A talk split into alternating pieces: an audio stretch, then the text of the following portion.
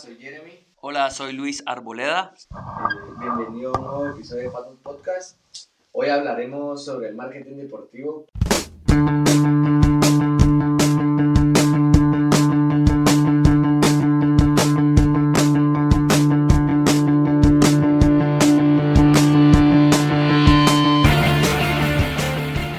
Quisiera presentar a nuestro invitado, Magister Luis Arboleda. Tiene un máster en gestión deportiva en la Universidad Pompeu Fabra de Barcelona y un posgrado de gestión económica de entidades deportivas de la Universidad de Barcelona. Eh, él está vinculado al deporte federativo primero como deportista. Ha trabajado planificación, organización y dirección de pequeñas y grandes empresas nacionales y eventos deportivos internacionales como Gatorade Open, Mundial de Futsal a 2000, Campeonato Juvenil IT, Federación Internacional de Atletismo 2012, Juventus Camp Lima 2014, Juventus Camp Ciudad de Guatemala y Quetzaltenango 2014, Campamento de Boca Juniors 2014, en organización del Congreso Sport Biz Latam Guatemala 2017-2018. También ha trabajado como voluntario en la Maratón de Barcelona 2012 y 2016 y el Ironman 70.3 Barcelona 2016. Hoy en día trabaja como representante para Guatemala y El Salvador en el Instituto Johan Cruyff. Es cofundador de, de una agencia de marketing deportivo que se llama Sport Agents 502 vice, y es vicedecano de la Facultad de Administración de la Universidad Galileo. Bienvenido Luis.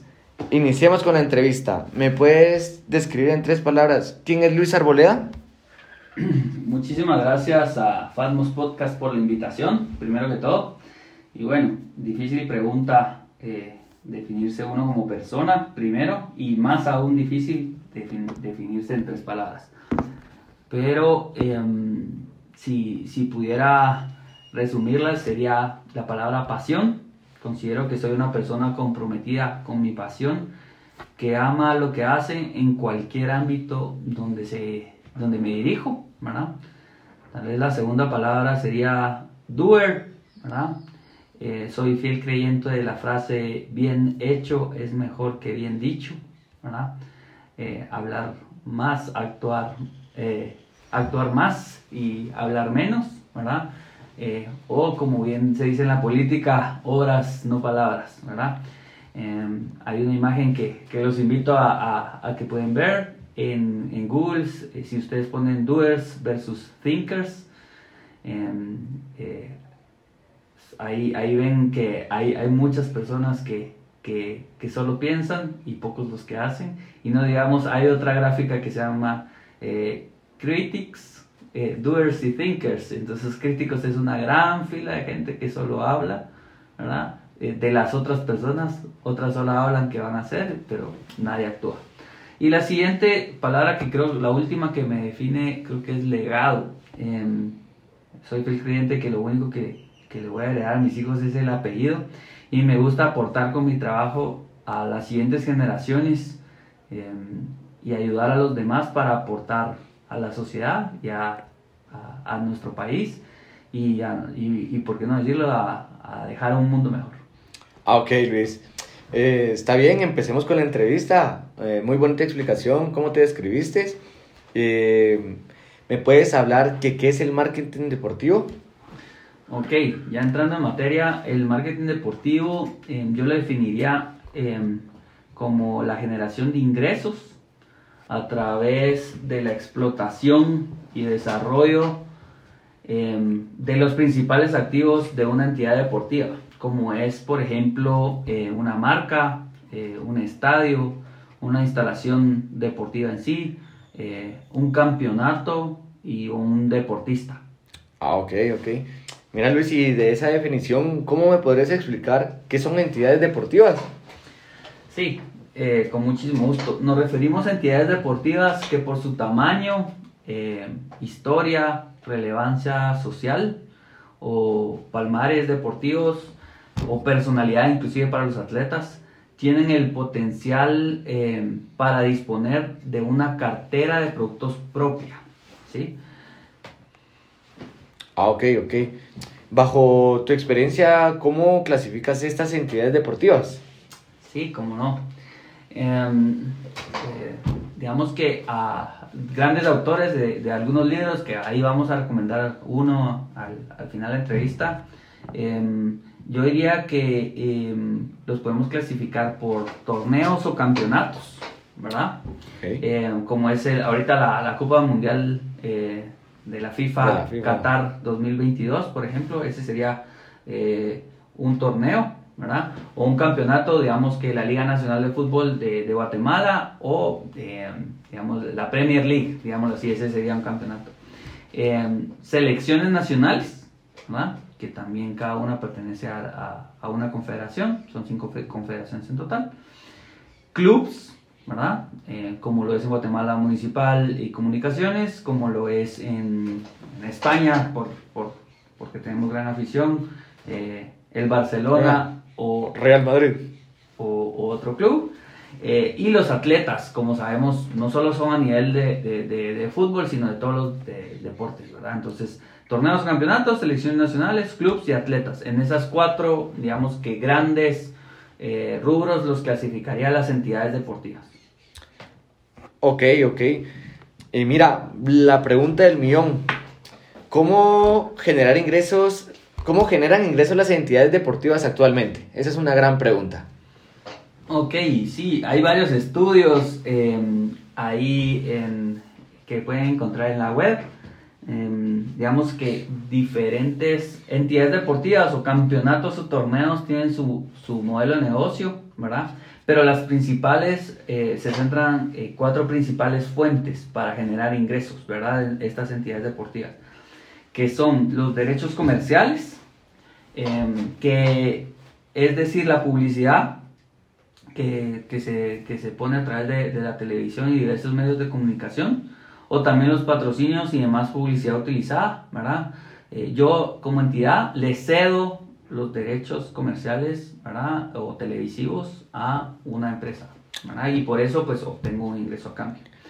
La otra sería los derechos de imagen, eh, es decir, los productos o servicios, ¿verdad? Actualmente em, eh, representan más o menos el 30% de los ingresos, ¿verdad? Eh, el otro sería el ticketing o el día de partido o las entradas que yo puedo vender, ¿verdad? Que es la venta de la taquilla para entrar a los escenarios deportivos, ¿verdad? Actualmente el promedio está dependiendo también del modelo de negocio y la liga, pero está más o menos, esto representa un 10% de los ingresos. Y en otro rubro, en algunos deportes se maneja el tema de transferencias, que es el traspaso o venta de los deportistas en los casos que corresponda. Esto también representa más o menos un, un, un 10%. Y el porcentaje que no dije al inicio, pues es el tema de los derechos comerciales y de televisión, que eso más o menos eh, representa en una media un 50% de los ingresos que hoy por hoy tienen las entidades deportivas a nivel mundial.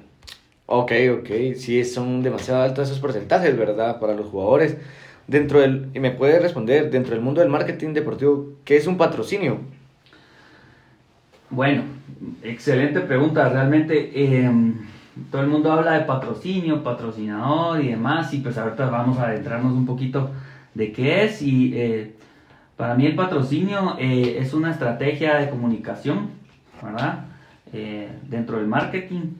y consiste en que yo como marca puedo alquilar una entidad deportiva em, para asociarme, ¿sí? asociar mi nombre con, esta entidad durante un tiempo determinado, ¿sí? A cambio, pues, de, ciertos beneficios, ¿verdad? Eh, en un contrato de patrocinio siempre se, coloca eh, un rubro de derechos, ¿verdad? Y otro eh, de beneficios que, que, yo pueda llegar a tener. Em, entonces, pues a, grosso modo es, es, eso, ¿verdad? El patrocinio es la estrategia de, de, comunicación integrada del marketing y consiste en alquilar eh, una entidad deportiva, ¿verdad? Ok, Luis. Y dime, ¿por qué las marcas deberían interesarse en un patrocinio deportivo? Uy, excelente pregunta. Pues bueno, realmente vivimos eh, hoy por hoy, em, eh, vivimos en, en un mercado de, de emociones, ¿verdad? Donde eh, día a día estamos, eh, digámoslo así, impactados por, eh, hay estudios que, que dicen 5.000 marcas al día, ¿verdad? Y desde, desde que el control remoto se inventó con, con, con el famoso botón para saltarme de un canal a otra, pues yo, muchas personas le huyen a los anuncios. Entonces, em, eh, al final es el por qué patrocinio deportivo. pues el patrocinio del deporte se ha convertido en una herramienta de marketing idónea em, para crear una unión emocional entre la marca y su público objetivo. En la sociedad en la que hoy por hoy vivimos, ¿verdad? Eh, quizás no existe ninguna manifestación más potente que el deporte, capaz de generar tanto interés y despertar tantas pasiones. También los invito a ver una gráfica, ahí la pueden encontrar en, en, la web, donde dice que un ser humano, ¿verdad? Muchas veces cambia, en, su vida puede llegar a cambiar de religión, puede llegar a cambiar de pareja, inclusive ya estando casados, ¿verdad?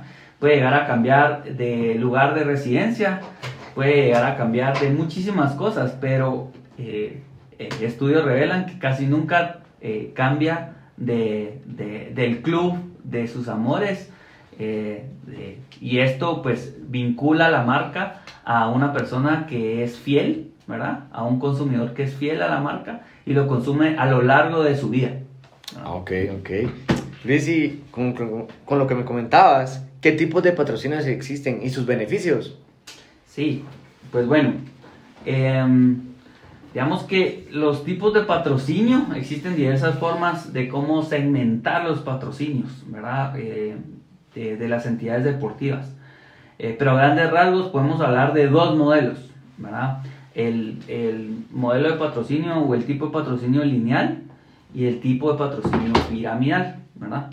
Em, el tipo de patrocinio lineal eh, es la estructura, eh, básicamente se puede tener cualquier cantidad de marcas asociadas y todas las marcas reciben el mismo estatus.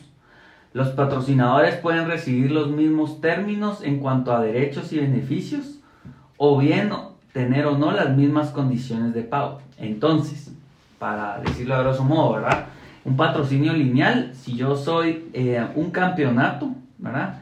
Todos mis patrocinadores me van a pagar la misma cantidad y todos van a tener los mismos beneficios. Este modelo o tipo de patrocinio hoy por hoy ya no se usa porque hay marcas que están dispuestas a pagarme más por tener mayor protagonismo, ¿verdad? O hay marcas que sí quieren estar, pero no tienen un presupuesto para pagarme lo que paga, pues, eh, un patrocinio lineal. Entonces, de ahí nace lo que es el tipo de patrocinio eh, piramidal. Piramidal. Y esta, el, el, tipo de patrocinio piramidal es la estructura, está claramente establecido cuántos patrocinadores hay por cada nivel, como dice el nombre, ¿verdad? Es como una pirámide, ¿verdad? Eh, donde se segmenta patrocinador oro, plata, bronce, ¿sí? Eh, esto le da un estatus a cada patrocinador y eleva su valor en cada nivel. Además obtiene beneficios específicos, lo cual añade ese valor para que una marca pueda ser interesante, lo que decía, ¿verdad? Eh, hoy por hoy, a nivel mundial, yo puedo comprar los naming rights eh, o el uso de derecho de nombre de un estadio, ¿verdad? ese tipo de patrocinios, por ejemplo, se cierra a largo plazo. Entonces, eh, un estadio se cierra eh, a 20 años más o menos. Ok. Y em, con esto, pues yo también puedo patrocinar un campeonato, ¿verdad? Como hay ligas que ya venden sus nombres, sus derechos de nombre, entonces hay Liga BBVA, Liga Santander, por ejemplo, en, en, en Sudamérica está la Liga eh, con algunos nombres de casas de apuestas, ¿verdad? Entonces, tengo en, en, la estrategia de patrocinio piramidal lo que descubrieron es que a los que tienen el presupuesto, tal vez por ejemplo aquí en Guatemala, que son las que tienen los derechos de transmisión, ¿verdad? Eh, tienen el presupuesto para eh, pagar a un club, ¿verdad? Un tipo de patrocinio, no solo de derechos, sino puede ser oro, plata, bronce, o si quieren lo pueden dividir diamante, platino, eh, etcétera, ¿verdad? Dentro de esa estrategia de patrocinio piramidal también están los proveedores oficiales, los incluyen ahí, que, únicamente la mayoría son en canje, ¿verdad? Y los, los, los media partners, que la mayoría son medios eh, aliados al, a la entidad deportiva, eh, sea torneo, campeonato, club eh, o, deportista, ¿verdad? Ok, ok. Está bien, Luis. Y con lo que nos mencionas, ¿me podrías decir cuáles son los objetivos de, un patrocinador y de un patroci patrocinado? Sí, sí, sí, con mucho gusto, pero bueno, antes quisiera eh, decir que eh, existan varios objetivos. Yo ahorita podría mencionar unos que se pueden venirme a la mente, pero eh, básicamente es eh, un objetivo de, los, de ambos sería el cómo convertimos la pasión en resultados, ¿verdad? Eh, o como en redes sociales se dice, cómo consigo que un, un, un follower se vuelva consumidor. Eh, o sea, que, que tenga, o cliente, que ya tenga una relación de facturación. No solo siga mi marca, sino que ya tenga una relación de facturación. Entonces, ante un panorama en el que los medios de comunicación tradicionales empiezan a mostrar signos de agotamiento, como los medios tradicionales, no voy a mencionar ninguno por no herir susceptibilidades, el patrocinio deportivo se convierte en un aliado perfecto para conectar los intereses de la marca con su público. ¿sí? Es un espacio en el que podemos pues, transmitir y tener un escenario donde están relajados el consumidor y transmitir las emociones a, resultados. Eh, eh, dicho esto, eh, yo te podría decir que los objetivos, empezando con los objetivos de un patrocinador, es incrementar exposición de la marca. Otro pudiese ser estimular las ventas, eh, conseguir una mayor cobertura en medios de comunicación. ¿sí? Eh, otro pudiese ser incrementar la base de datos de clientes. ¿sí? Y otro puede ser eh, motivar a los empleados. Existen programas de hospitality, ¿verdad? Donde, por ejemplo, yo soy patrocinador de un club y yo puedo invitar a mis clientes y o colaboradores a los días de partido, ¿verdad? Okay. Eh, match day, como se le llaman en, en, los libros de marketing deportivo. Entonces, yo puedo eh, invitarlos a la parte de hospitalidad, incluye comida, bebidas y la experiencia de ir.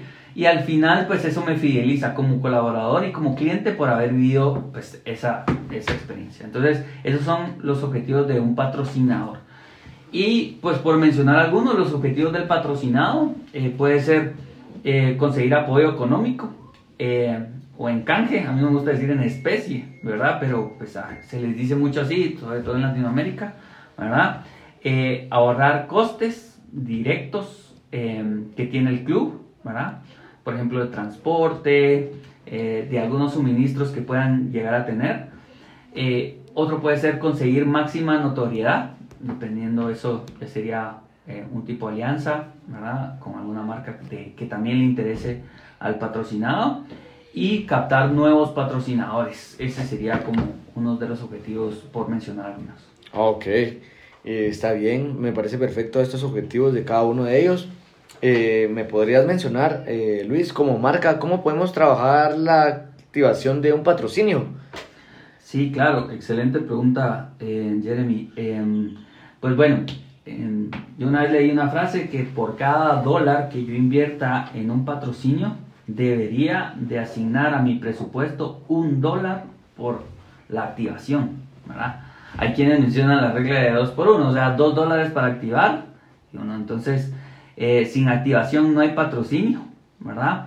Eh, generalmente debemos de activar el patrocinio, yo diría, voy a mencionar cuatro distintos ámbitos, ¿verdad? Uno es eh, la marca, eh, otro es el negocio, otro es a nivel interno y externo.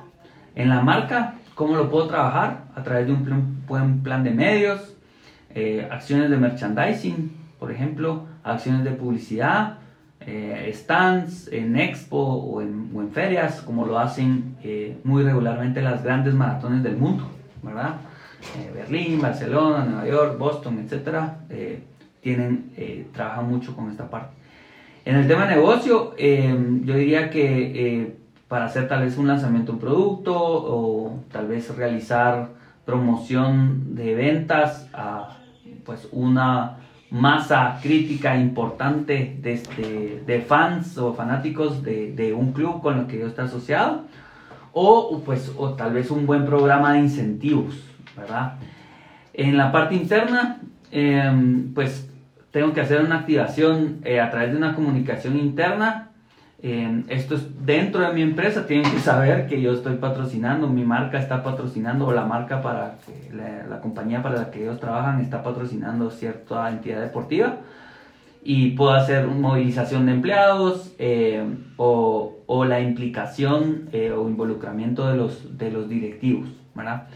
Y de parte externa pudiese ser eh, relaciones de acciones de responsabilidad sociales corporativas, por ejemplo, eh, hospitality, que ya lo mencionamos, eh, ruedas de prensa eh, y gestión en las redes sociales, ¿verdad? Por lo general, en, los contratos de patrocinio va un apartado específicamente para qué se puede y qué no se puede utilizar en temas de, de derechos de imagen. para la activación de las redes sociales, eso tiene que estar bien específico para que podamos pues eh, activar de, parte, de, de, forma externa el patrocinio. Ah, ok, Luis. Eh, sí, me parece bien cómo se puede manejar esa activación para el patrocinio. Y mira, ya cerrando acá eh, la entrevista, ¿verdad? Tú nos podrías dar así un consejo a los estudiantes de aquí de la universidad y las demás personas aledañas que nos escuchan, ¿verdad? Otros licenciados, ¿tú nos puedes dar un consejo? Ok, em, más que un consejo general ahí, pues mm, puede ser general específico, ¿verdad? Em, yo diría tal vez eh, cinco específicamente, que para mí, mm, inclusive teniendo la experiencia de docente aquí en, en, la universidad, eh, creo que tratamos de inculcar a, por lo menos a los que están dentro, de, dentro del aula, es eh, siempre leer, Em, eh, específicamente con esta entrevista relacionada con esta entrevista, libros relacionados con, con el, el, tipo de marketing o, o inclusive la carrera o, especialización de su interés, ¿verdad? Yo le recomiendo, por ejemplo, para esto eh, un libro que se llama Show Me the Money de Steve Calzada, ¿verdad? Em, es, es, hoy por hoy es como el, el libro de referencia para, para entrar y entender un poquito de marketing deportivo. Y también pues pueden eh, eh, leer varios conceptos que hoy por hoy hablamos, ¿verdad? Eh, ver y, y, escuchar, ¿verdad? Aprovechar su tiempo en el tema de ver películas y podcast. hoy por hoy en, en, varias plataformas conocidas hay muchas películas y, y, en plataformas también hay conocidas, hay varios podcasts relacionados con marketing deportivo si les interesa asistir a congresos, yo lo resumiría ahí en networking, asistir a congresos y conferencias relacionados con el tema, ¿verdad? Em, y pues eh, siempre, siempre, siempre, siempre estar, em, como lo dice eh, los siete hábitos de, Stephen Covey, ¿verdad? Afiliando, afilando la sierra, que quiere decir como em, estar actualizándose, preparándose académicamente, no importando la edad que tengan, ¿verdad? Eh, siempre estar preparándose académicamente y siempre tener esa inquietud de buscar ser mejores profesionales y personas em, eh, continuamente, ¿verdad? Es, es algo que, que, que, no para, ¿verdad? Ok, sí. Está bien, muy amable Luis y gracias por esta entrevista y, y aquí damos por finalizado. Muchísimas gracias a ustedes por la invitación y, y nos vemos en un nuevo episodio más de Fatmos Podcast. Gracias, Lick. Esto fue un episodio más de Fatmos Podcast. Eh, muchas gracias a todos por sintonizarnos. Feliz día.